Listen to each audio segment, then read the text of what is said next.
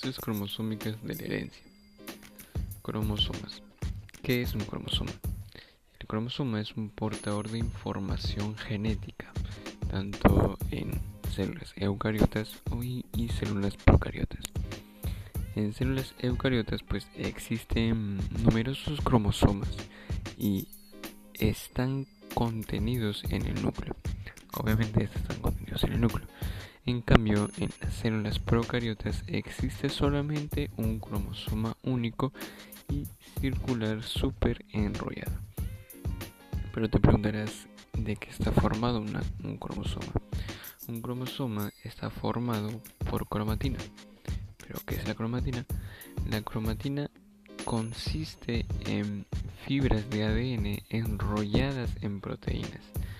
O sea, la cromatina está compuesta de ADN e histonas, ya que las histonas pues son proteínas estructurales. Pero ya, pero ¿cómo se forma el cromosoma?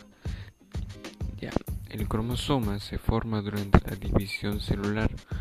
Mm, la cromatina del núcleo se condensa o espiraliza formando el cromosoma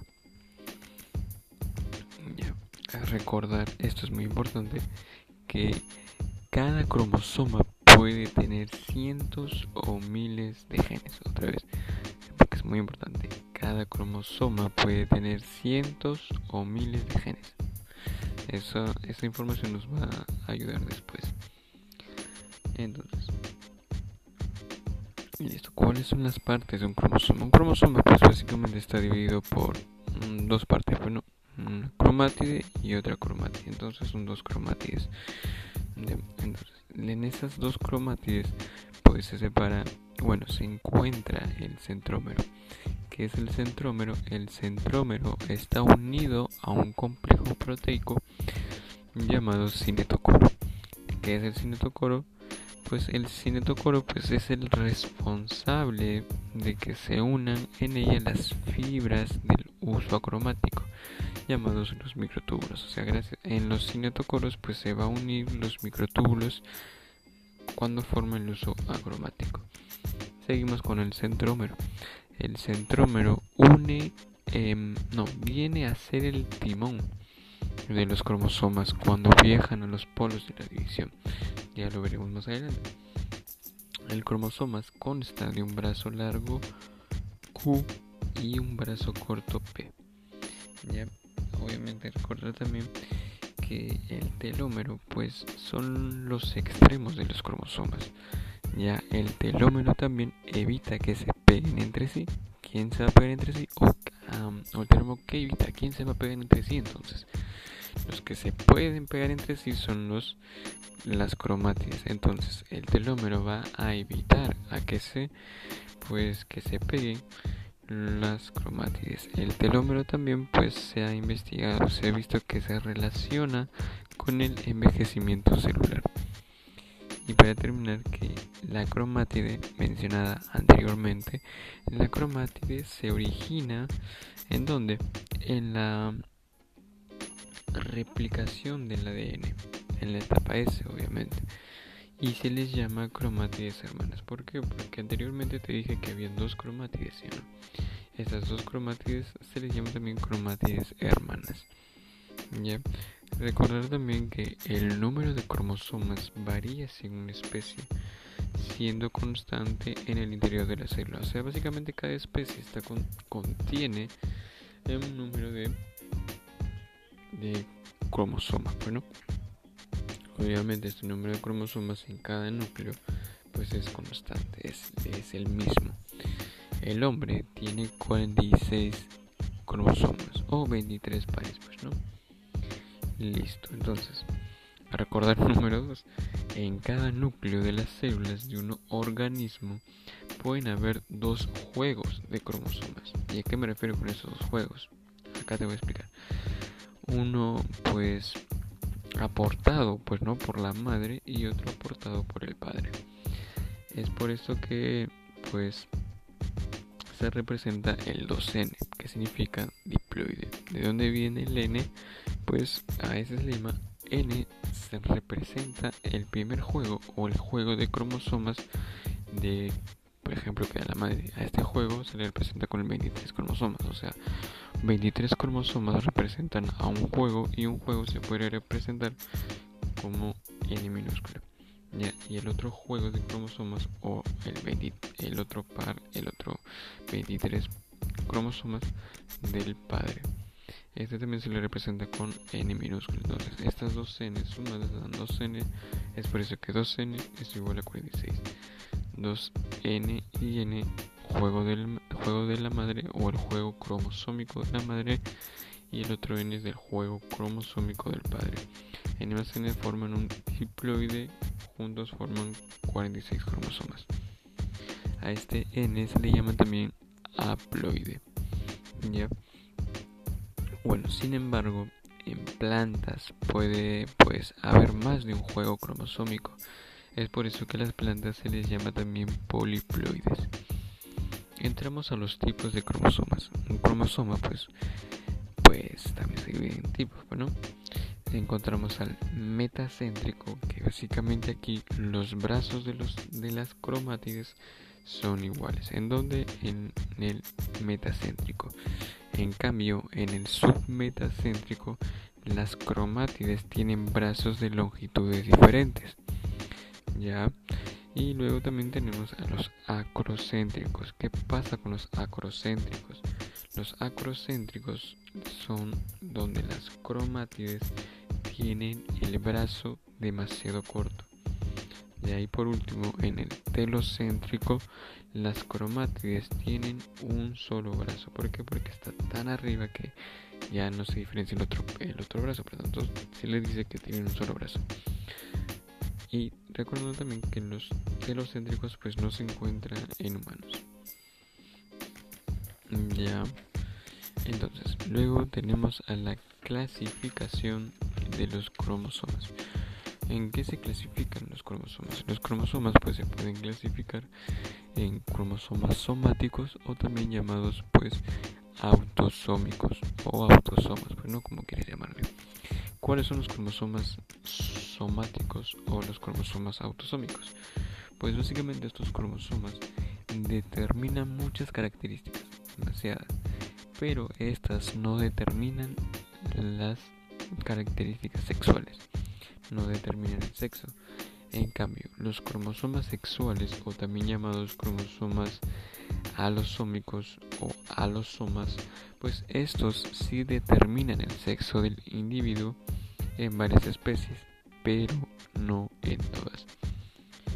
Recuerdes, si los cromosomas sexuales o los cromosomas alosómicos o alosomas pues determinan el sexo, sí, del sexo del individuo, pero no en todas las especies. Entonces, pero en mamíferos los hombres tienen dos cromosomas.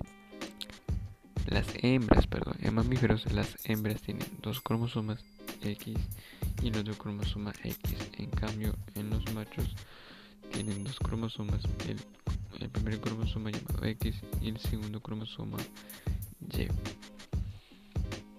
Cariotipo. ¿Qué es el cariotipo? El cariotipo básicamente es un conjunto de todos los cromosomas de un individuo, eh, ordenadas según su forma y tamaño. El cariotipo pues, de un humano normal pues, consta de 46 cromosomas agrupados en 23 parejas. Una pareja corresponde a los cromosomas sexuales o los cromosomas alosómicos y 22 pares, o sea, los pares que restan, o sea, 22, pues le corresponde a los cromosomas pues autosómicos o somáticos, pues no. Listo, ahora pasamos a los, bueno, a las anomalías cromosómicas. Las anomalías cromosómicas o también llamadas aneuploidías, así es, aneuploidías. Se les llama a, las anomalías, anomalías em, cromosómicas. Y las anomalías cromosómicas o también llamadas aneuploidías pues suelen ser el resultado de una división meiótica o mitótica anormal en donde los cromosomas no se separan, no se separan durante la fase y esto se le llama no disyunción. Entonces, pero ¿en qué consiste? ¿En qué consiste una, anomalía cromosómica o un aneuploidía?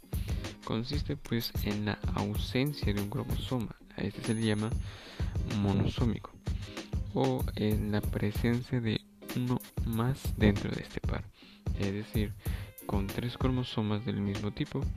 También a este se le conoce o se le llama también como el nombre de trisómico. Unos ejemplos de anomalías cromosómicas o aneuploidías tenemos al síndrome de Patau. El síndrome de Patau es la trisomía del cromosoma 13. Trisomía básicamente es un cromosoma más, ¿no? Trisomía del cromosoma 13. Luego tenemos al síndrome de Edward, que es trisomía del cromosoma 18. Luego tenemos a la trisomía del al, síndrome de Down, que es una trisomía del cromosoma 21. Básicamente una característica del síndrome de Down, o bueno, características del síndrome de Down son el retraso mental, la baja estatura, el pliegue cutáneo en el ojo, etcétera, etcétera, etcétera. Estas son características pues de cromosomas pues somáticos o autosómicos o también llamados autosomas. Ahora entramos en en ejemplos, perdón, de pues cromosomas sexuales o alosómicos o también alosomas. Aquí tenemos al síndrome de Turner, eh, eh, graficado también XO. Em, estas pues son personas femeninas que carecen de un cromosoma X por lo tanto son monosómicos. ¿Por qué? Porque carecen de un cromosoma y ese cromosoma es un cromosoma sexual o alosómico, pues X, perdón, del cromosoma X. Ejemplos, bueno, características, perdón, del síndrome de Turner es que tiene el cuello alado, tiene baja estatura, tiene ovarios infantiles, obviamente es estéril y pues tiene ausencia de su ciclo menstrual. Otro ejemplo de, de cromosomas sexuales o alosómicos o alosomas es el síndrome de Klinefelter, graficado también XXY. Se trata, pues, este síndrome de Klinefelter se trata de una trisomía de un cromosoma sexual X. Y esto hace, pues, que los varones, pues, tengan características feminoides como cual, como tenemos a las glándulas mamarias, tenemos a las gónadas pequeñas, tenemos a, la alta estatura y obviamente son estériles. Entonces, el síndrome de Patau, el síndrome de Edward y el síndrome de Down son características o son anomalías de las de los cromosomas pues autosómicos o somáticos. En cambio, el síndrome de Turner y el síndrome de Klinefelter pues son em, anomalías de los cromosomas eh, eh, los cromosomas sexuales o también llamados alosómicos o alosomas.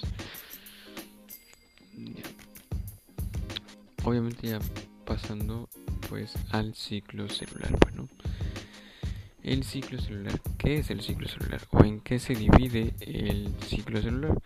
Pues este ciclo celular pues se divide en interfase y división. Interfase y división. ¿Qué sucede en la interfase? En la interfase pues lo que sucede es lo siguiente. Em, la célula lo que va a hacer es aumenta de tamaño, duplica sus estructuras acumula pues reservas necesarias para la división así es ya entonces tenemos perdón tenemos etapas etapas que se dan en esta interfase. Tenemos la etapa em, G1 tenemos la etapa S y tenemos la etapa G2 ¿qué sucede en la etapa G1? en la etapa G1 pues incrementa el componente de ARN mensajero. Por ende, aumenta la síntesis de proteínas, es decir, incrementa su volumen celular. incrementa el volumen citoplasmático, si lo quieres ver así, incrementa la formación de nuevas organelas, etcétera, etcétera, etcétera. No olvidar que pues aquí la célula ya se ha pues diferenciado pero para cumplir una función obviamente para cumplir una función específica pero si la célula se diferencia permanentemente se dice que esta entró en la fase G0 la fase G0 también se le conoce como etapa de quiescencia otra vez, la etapa G0 se le conoce como la etapa también de quiescencia o la etapa de especialización. Aquí, cuando la célula entra a esta etapa G0, es porque no se va a dividir, es porque la célula no se va a dividir. Como por ejemplo, tenemos a las neuronas, tenemos a los miocitos, tenemos a los eritrocitos, que son los glóbulos rojos, también tenemos pues a los. Em, a los glóbulos blancos, claro, por supuesto, o también llamados pues e, eucocitos. Entonces, luego tenemos a la etapa S. Bueno, aquí básicamente se va a duplicar el ADN, o sea, el material genético.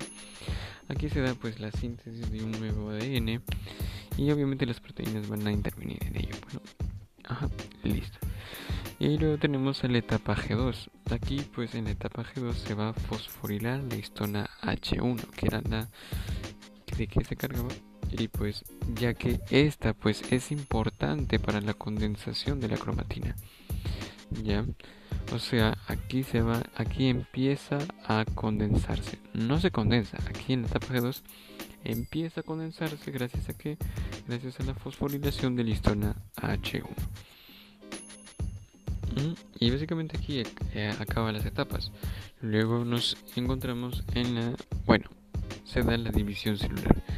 La división celular pues básicamente puede ser de cariocinesis y la citocinesis. En la cariocinesis lo que va a ocurrir es la profase, metafase y anafase. En cambio en la citocinesis ocurre la telofase. La citocinesis pues básicamente es la división de la célula, bueno, eh, puede ser de afuera hacia adentro, y en estos casos se da en la división animal, también llamada centrípeta. Entonces la división centrípeta en donde se da en la división animal, eh, característica de afuera hacia adentro. En cambio, en las divisiones vegetales, eh, también llamado división centrífuga, se da de adentro hacia afuera. Ya, suave Entonces, la división animal, o también llamada división centrípeta, característica es de afuera hacia adentro. En cambio, la división vegetal, o también llamada división centrífuga, las es de adentro hacia afuera. Mm. Listo, entonces entramos de lleno. Mm, mm. Entonces, mitosis. A ver, Mitosis entonces. La mitosis pues es un tipo de división celular, obviamente propia de eucariotas, mediante el cual pues a partir de una célula madre se forman dos células hijas idénticas en el número de cromosomas de la progenitora. Ya. Iguales a a la a la célula progenitora. Y a esta división se le llama también división ecuacional. ¿Por qué se le llama división ecuacional? Porque es idéntica a la célula madre. O sea, cuando se divide esta célula es idéntica a la célula de la madre. Obviamente esta, esta célula madre se va a dividir en dos células hijas. Y estas dos células hijas van a tener la misma característica, o sea, la característica de diploide. A eso se le llama división ecuacional. ¿Entiendes? Listo. Em, ocurre en células germinales, eh, espermatogonios o en células somáticas, con excepción de las neuronas, los miocitos y los glóbulos rojos. ¿Por qué? Porque estos neuronas, estos miocitos y estos glóbulos rojos se da en la etapa de G0, o sea, la especiación o la etapa de quiescencia. Entonces, ¿cuáles son las etapas de la mitosis o división ecuacional? Porque son idénticas a la madre tenemos a la, a, la cariocinesis, la profase, la metafase y la anafase. La profase, ¿en qué consta? ¿De qué consta o de qué se caracteriza la profase? Pues mm, aquí en la profase la cromatina se condensa, se empieza a condensar, haciendo visibles pues los cromosomas. Otra característica de la prófase es que el citoplasma, en el citoplasma, los centriolos, obviamente en la célula animal, porque los centriolos solamente poseen, o sea, la célula animal solamente posee centriolos, los centriolos migran hacia los polos de la célula, emitiendo los ásteres e iniciando la formación del luz acromático. Forma e inicia la formación, no se forma, inicia la formación del luz acromático. Otra característica de la profase es la membrana nuclear y los nucleolos se desorganizan. Suave Luego entramos a la metafase. ¿Qué ocurre en la metafase? En la metafase, pues básicamente los centriolos llegan a los polos y el uso acromático pues se encuentra totalmente formado. Aquí entonces en la metafase se forma 100% el uso acromático. ¿Por qué? Porque los polos llegan, los centriolos llegan a los polos. Otra característica de la metafase es que los cromosomas se ubican sobre las filas del uso del uso cromático mediante sus centrómeros, constituyendo obviamente la placa ecuatorial. Obviamente, pues al, medio de la célula. Bueno, otra característica de la metafase es que los cromosomas alcanzan su máxima condensación, o sea, su máximo grosor en esta etapa debido a que la cromatina está completamente enrollada, o sea, mm, gracias a que gracias a que la cromatina alcanza su máxima condensación o su máximo grosor, pues básicamente debido a la condensación o debido a la al enrollamiento que ha tenido la cromatina. Aquí pues se da una división astral ya, por el uso cromático. En cambio, en las divisiones pues de las células vegetales se da una división anastral. ¿Por qué? Porque no posee uso cromático. Se da, pues se forman los casquetes polares, pero ya te lo hablaré pues en otra ocasión. Luego tenemos a la anafase. en la anafase, ¿cuáles son las características de la anafase? En la anafase, pues las fibras del uso cromático se van a contraer. Obviamente se van a romper, se contraen. Otra característica de la anafase es que las cromátides hermanas se van a separar, originando dos cromosomas simples que se dirigen hacia los polos opuestos de la célula, que son arrastradas por las fibras del uso cromático que se acortan. Obviamente, las fibras del uso cromático pues van a jalar a estas a estos cromosomas hacia los polos, pues, hacia sus polos opuestos.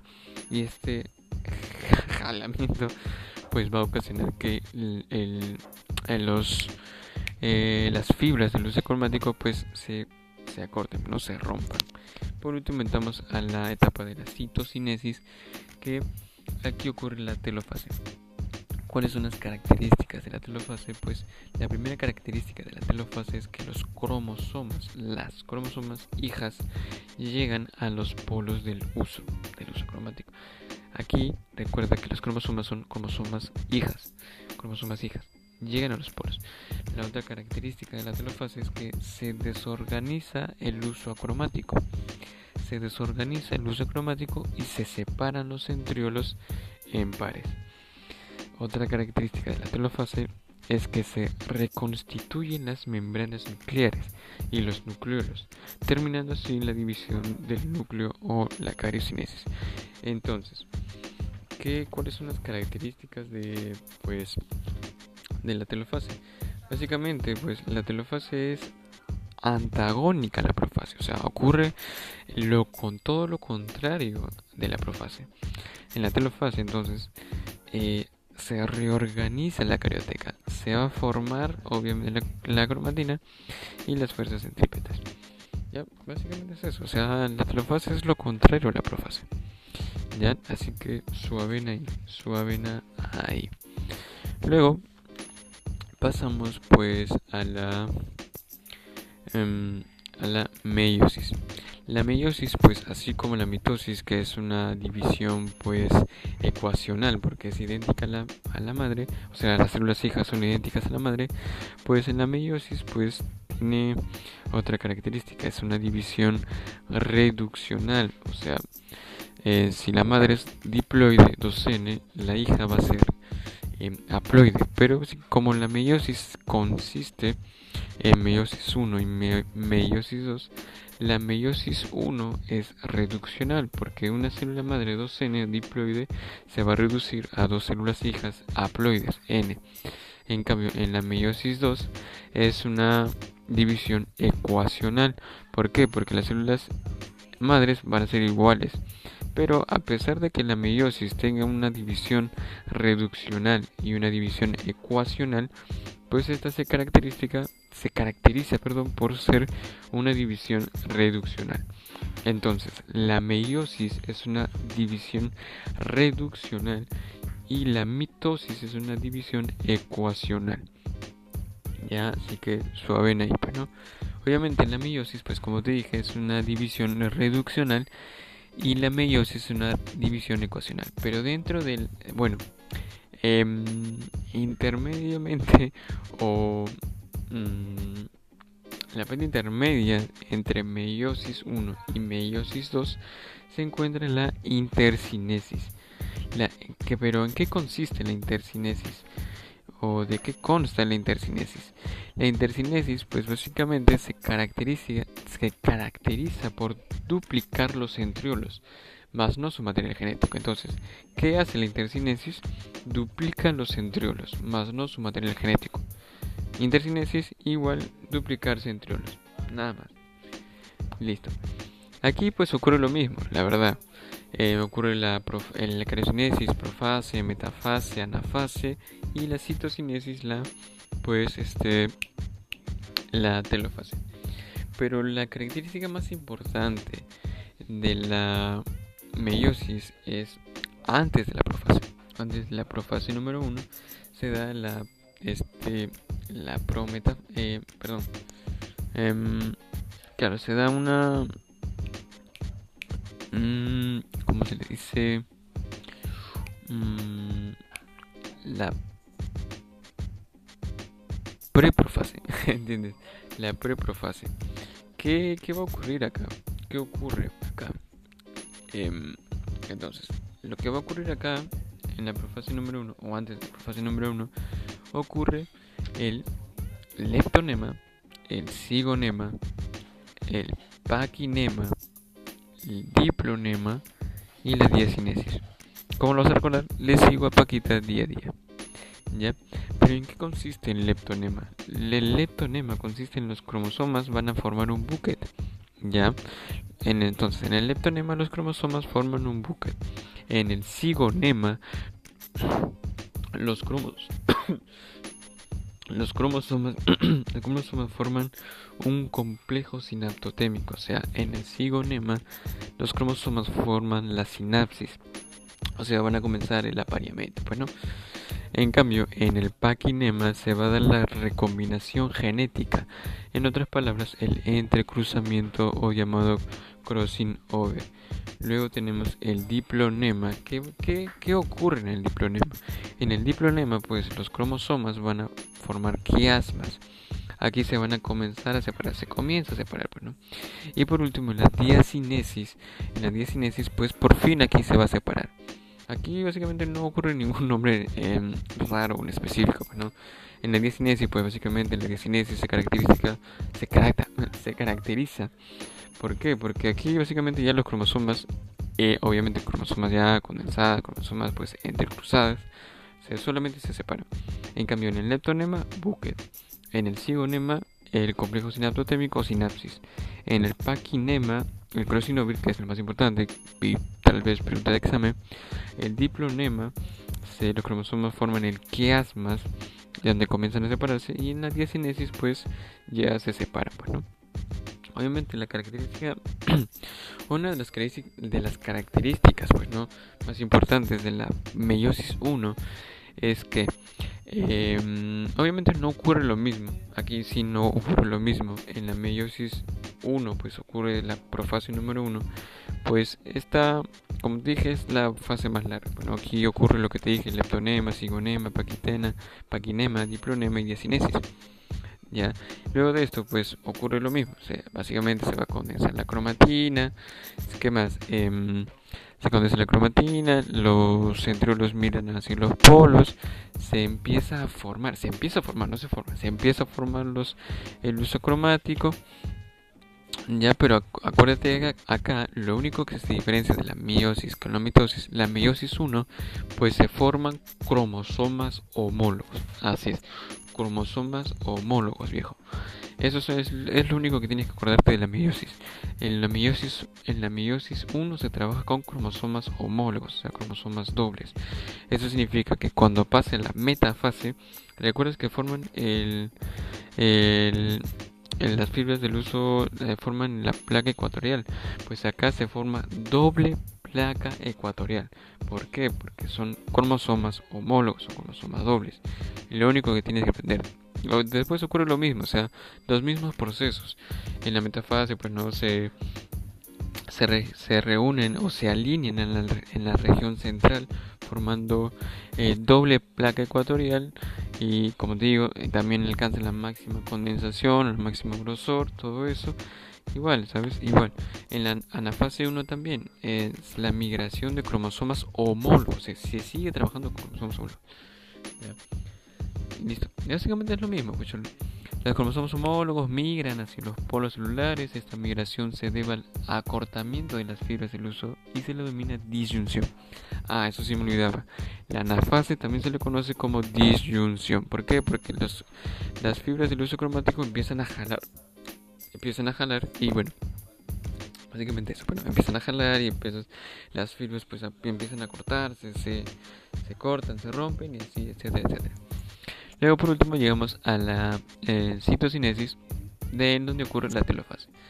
Aquí, bueno, aquí en la telofase 1 pues los cromosomas llegan hacia los polos opuestos, obviamente.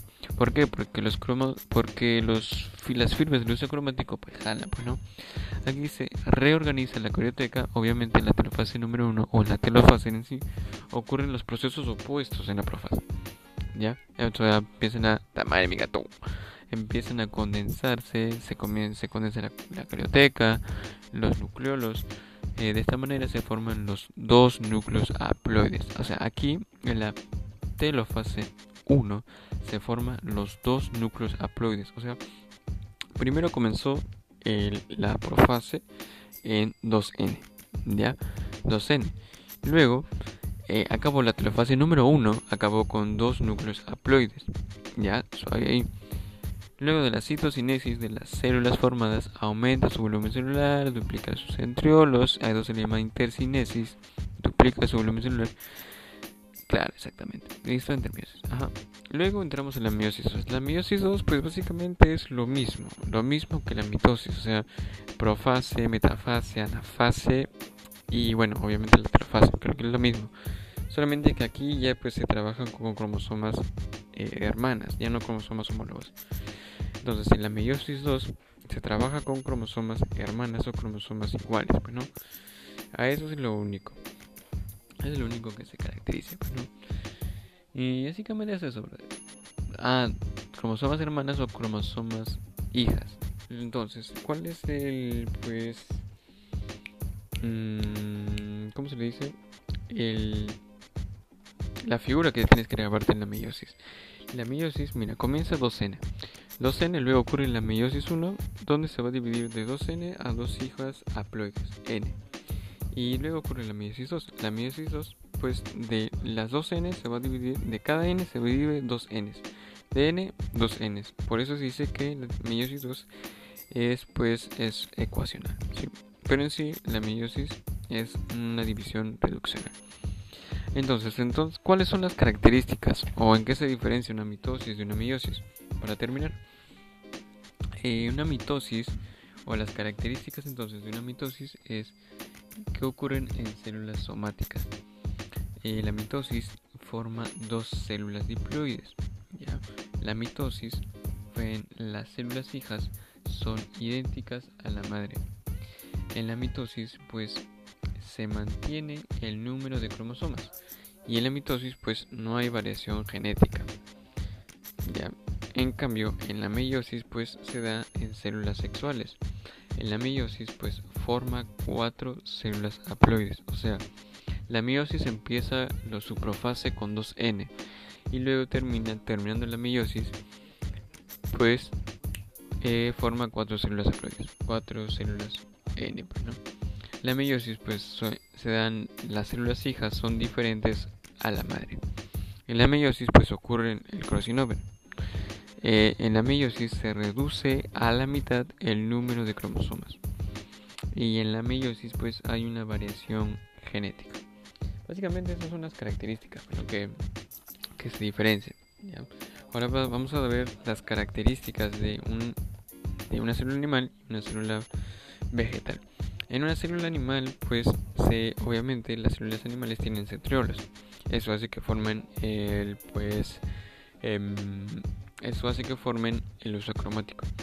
En la mitosis, pues, es astral, obviamente, porque hay, hay astros, se forman como astros. Pues en animales, pues, su división es centrípeta, como ya te mencioné en los animales no hay fragmoplasto. En los animales no hay fragmoplasto. En los animales hay cuerpo de Fleming.